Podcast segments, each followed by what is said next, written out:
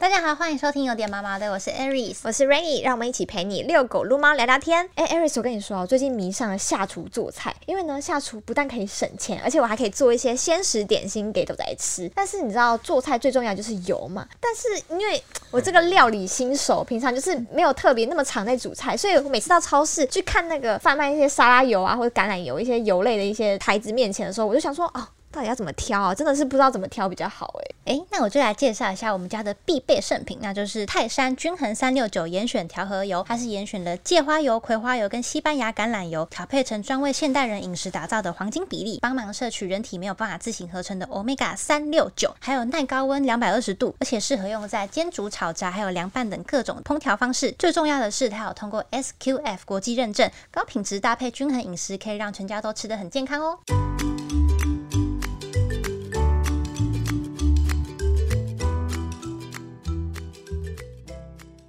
Hello，各位观众朋友们好，欢迎收听有点毛毛的，我是 Rainy，我是 Aries。这一集的哎，这可以养吗？柯基篇邀请到了上一集来的肥油以及爸爸 Larry。大家好，我是肥油爸爸 Larry。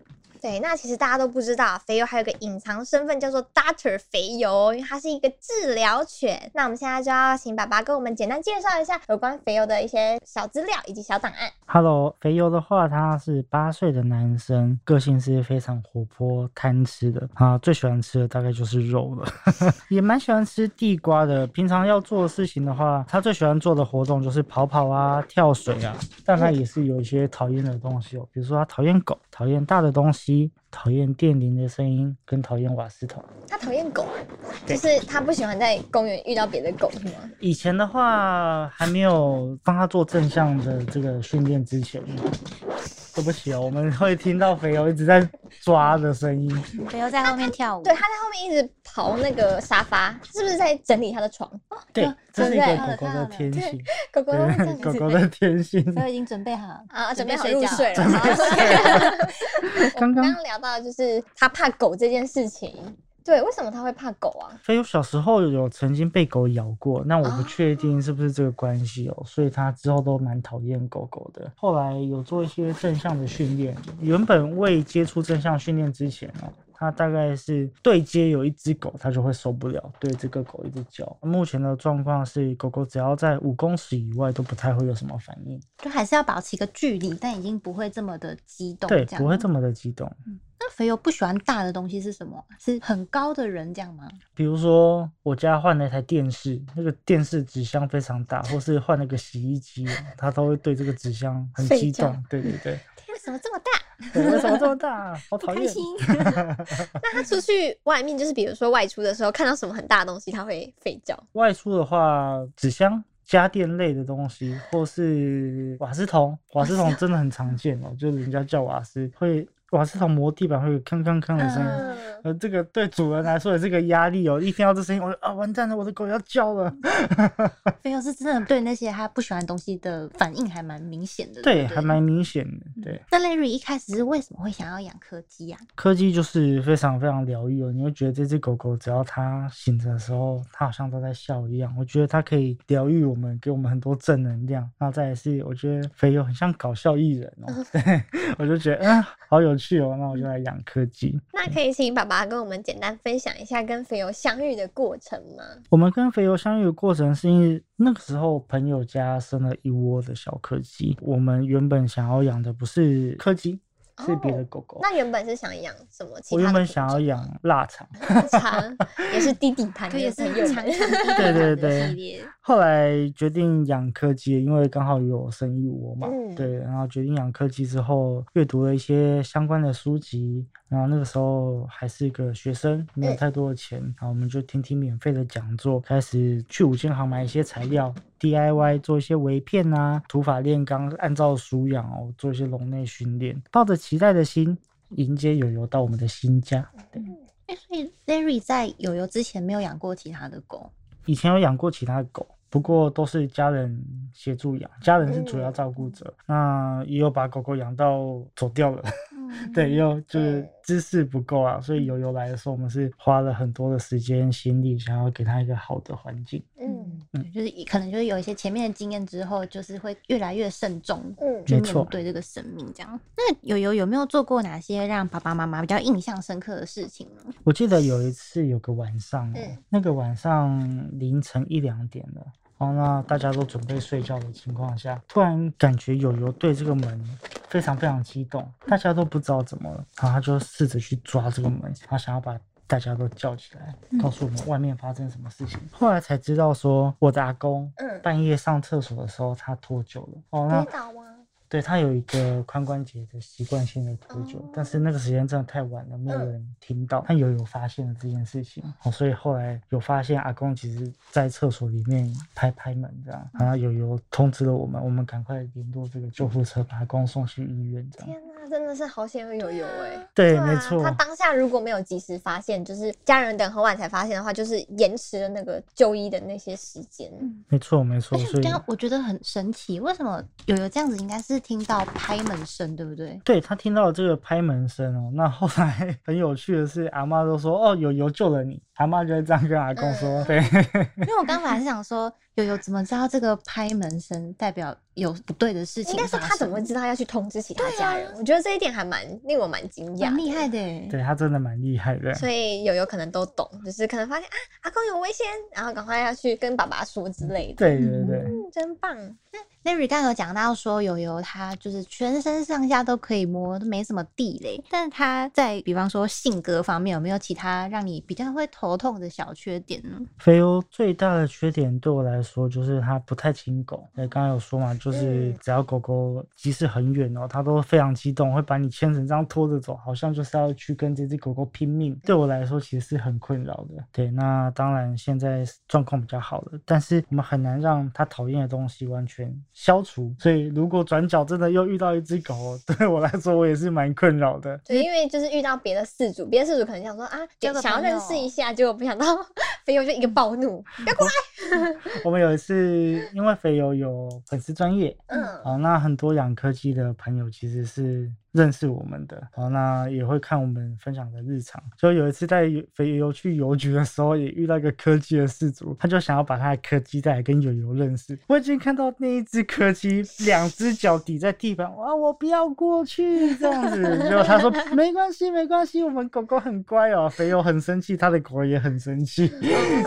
后来怎么办啊？后来我说没关系，没关系，我骑着机车赶快绕跑。天哪，肥油那时候一定崩溃边缘了，不要过来啦。那个时候，妈妈好像在邮局处理什么事情，我直接把它丢在邮局，我不理妈妈，直接放生妈妈，直接放生妈妈。等于是，其实带肥油出去的时候，也是要蛮一直注注意，对对，遛狗其实要注意，就是要注意它刺激物啊，或是注意地板有没有一些危险的东西，不要让它吃到。嗯，不要再边滑手机边遛狗。我每次在公园看到就很问号，你要滑手机 干嘛带狗出来？突然生气。那我想问爸爸，就是在饲养肥油的时候，有没有遇过哪些跟他的一些磨合期，或是比较困难的地方呢？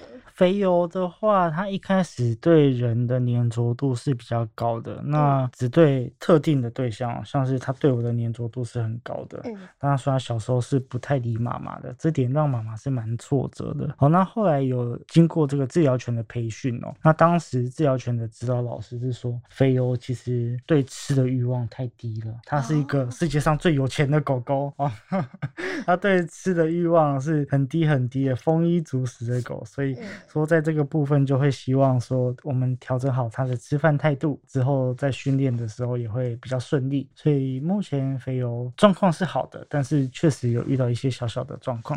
在这个成长的过程中，跟爸爸说，因为他是不是一直就是说，可能有小时候的时候就会觉得说，哎，我好像什么都不用做，然后就哎，随时都有东西可以吃，有好玩东西可以玩，所以他就不会太主动的想要去看说，哎。爸爸今天怎么样啊？妈妈今天怎么样？是这样意思吗？我们可以说狗狗有很多的压力哦，这个压力是我们看不见的压力。我们说我们又出门上班啊，我们好累哦。但是狗狗有什么压力哦？狗狗其实会有吃饭的压力、吃不好的压力、好分离焦虑的压力，或是散步的压力。好，这些压力都是需要被排解掉的。所以那个时候老师说，北欧的状况是需要调整好吃饭，让它吃饭比较没有压力。那在调整好吃饭之后，它其实就会变得更开。开心，更愿意跟你做训练。所以我们在教导肥油上是做一些他基本的需求。那我比较好奇是，刚刚爸爸说吃饭上面的训练是指说要训练矫正态度的主要的点是矫正他哪一个部分？是因为他对吃饭比较没有那么有兴趣，所以那你们用什么样的方式去提升他的兴致对于吃这件事情？好，很多事主会对于狗狗不吃饭哦，就帮他加一些鲜食、肉干，甚至我听过拌那个卤肉饭的汤汁哦。对，这个都是，甚至什么鸡排、牛排，能吃的人吃的都给狗狗。吃哦，那我们要去想说这件事情很奇怪。如果我们今天把它当成一个小孩子来看，嗯，他大概是当年的年纪，大概是国小生哦。我们可能会每天在桌上放一个一两百块的交通费给小朋友，那小朋友可能看一看，哦，这个钱太少了，我不要哦。这个就是一个态度的问题。所以对肥油来说，对狗狗来说，应该是我今天给你一碗卤肉饭，你应该很开心就把它吃掉。那我明天加料给你，你也可以很开心的把它吃掉。所以肥油那个。状况是，他可以选择他要吃好吃的，但他不吃一般的。哦，所以我们在矫正的是这个态度。我们要让肥油是这个也好吃，这个也好吃，都接受这样子。对，嗯，了解。那我想问一下，爸爸是在什么样的？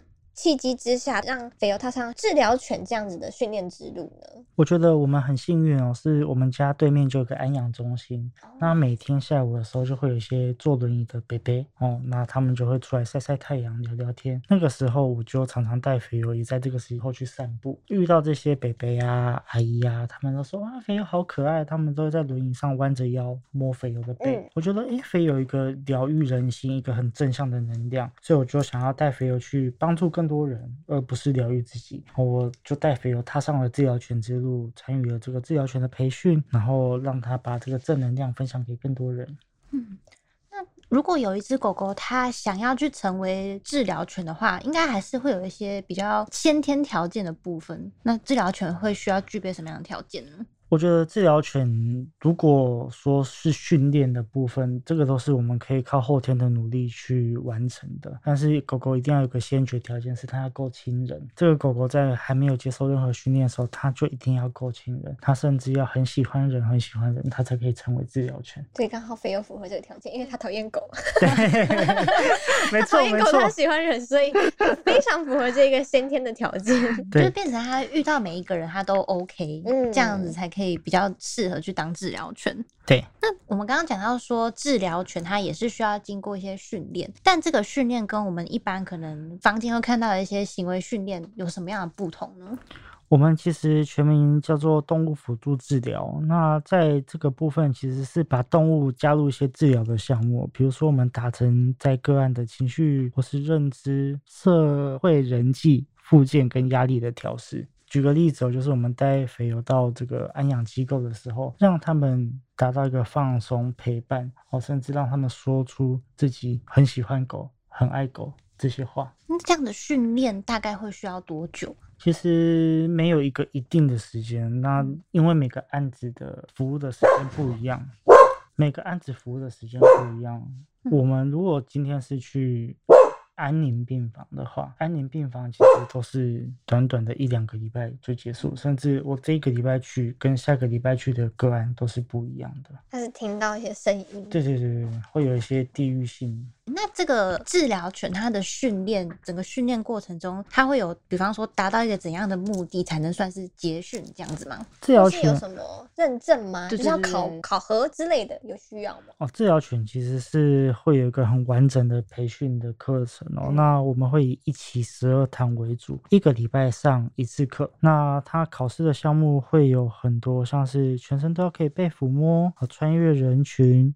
脚侧随行，然后近身落物，远处的声响不能有太大的反应，还有一些辅具的接近，玩具的干扰，甚至你要可以把它换回，让它练习独处，还有一些基本的服从项目。那这些项目的话，都是对于治疗犬来说很重要的，所以不是一定会有些项目是对狗狗来说比较难的。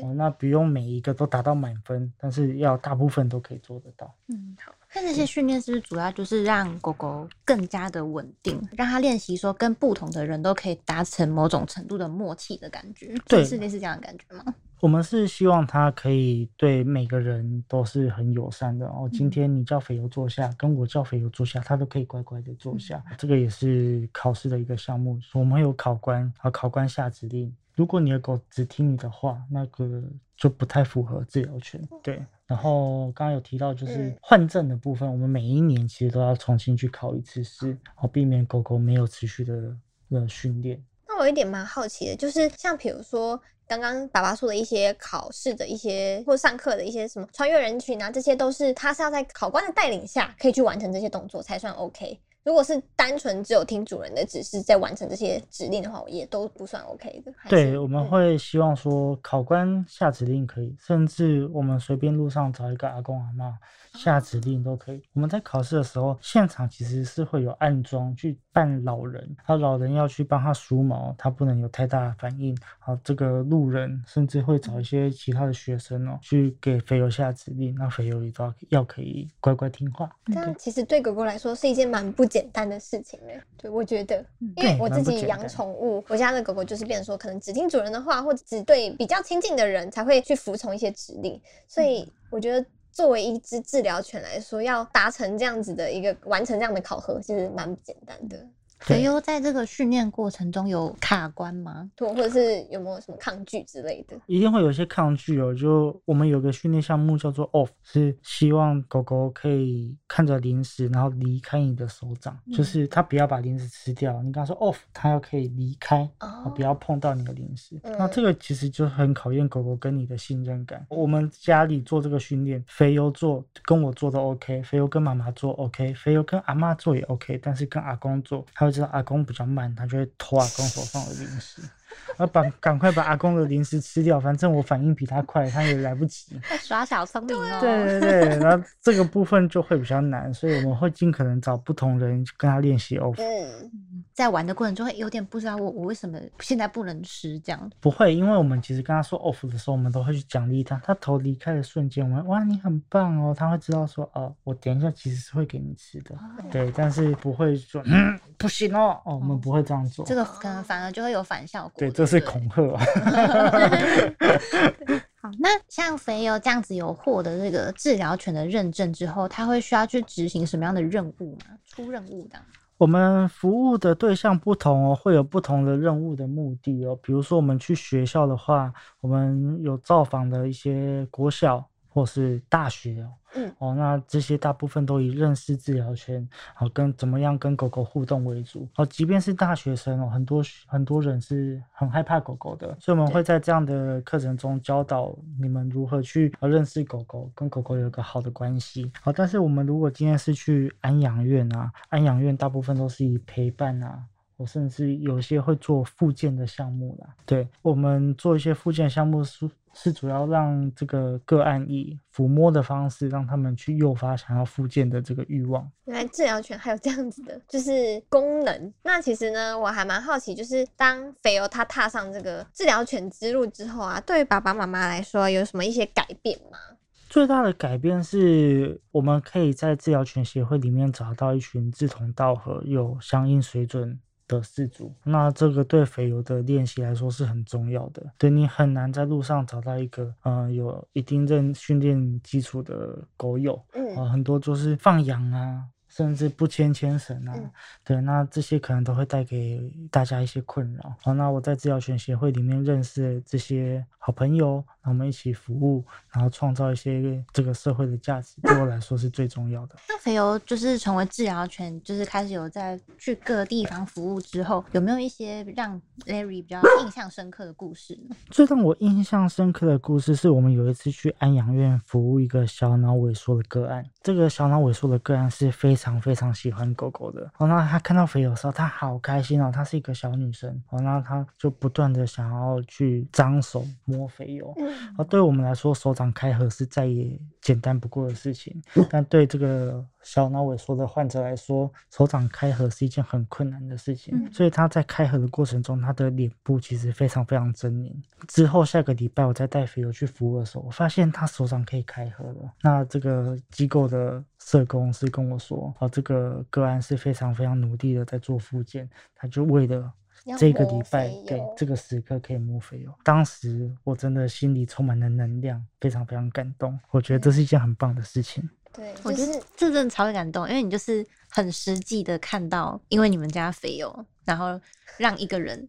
就是有动力去改变，就是 真的可以感受到治疗权带给一些患者他们的正面正面的一些能量，或者是让他们有一些真的是实质上的一些帮助。那我想问一下爸爸，就是你对于肥油他有没有一些未来的期许？因为肥油已经八岁了，我对他的期许就是我希望他可以平安健康，哦，那他可以在他的下半生过得快乐，啊，不要。给自己太多的压力哦，然后可以跟我们自在的生活，达到一个关系的平衡，这就是我最想要的。好，那我们今天就谢谢肥优跟 Larry 来到节目，跟大家分享这么多非常丰富有趣的故事。那喜欢我们的话，欢迎留言订阅，给五星评价。每周一准时收听有点毛毛的，大家拜拜，拜拜。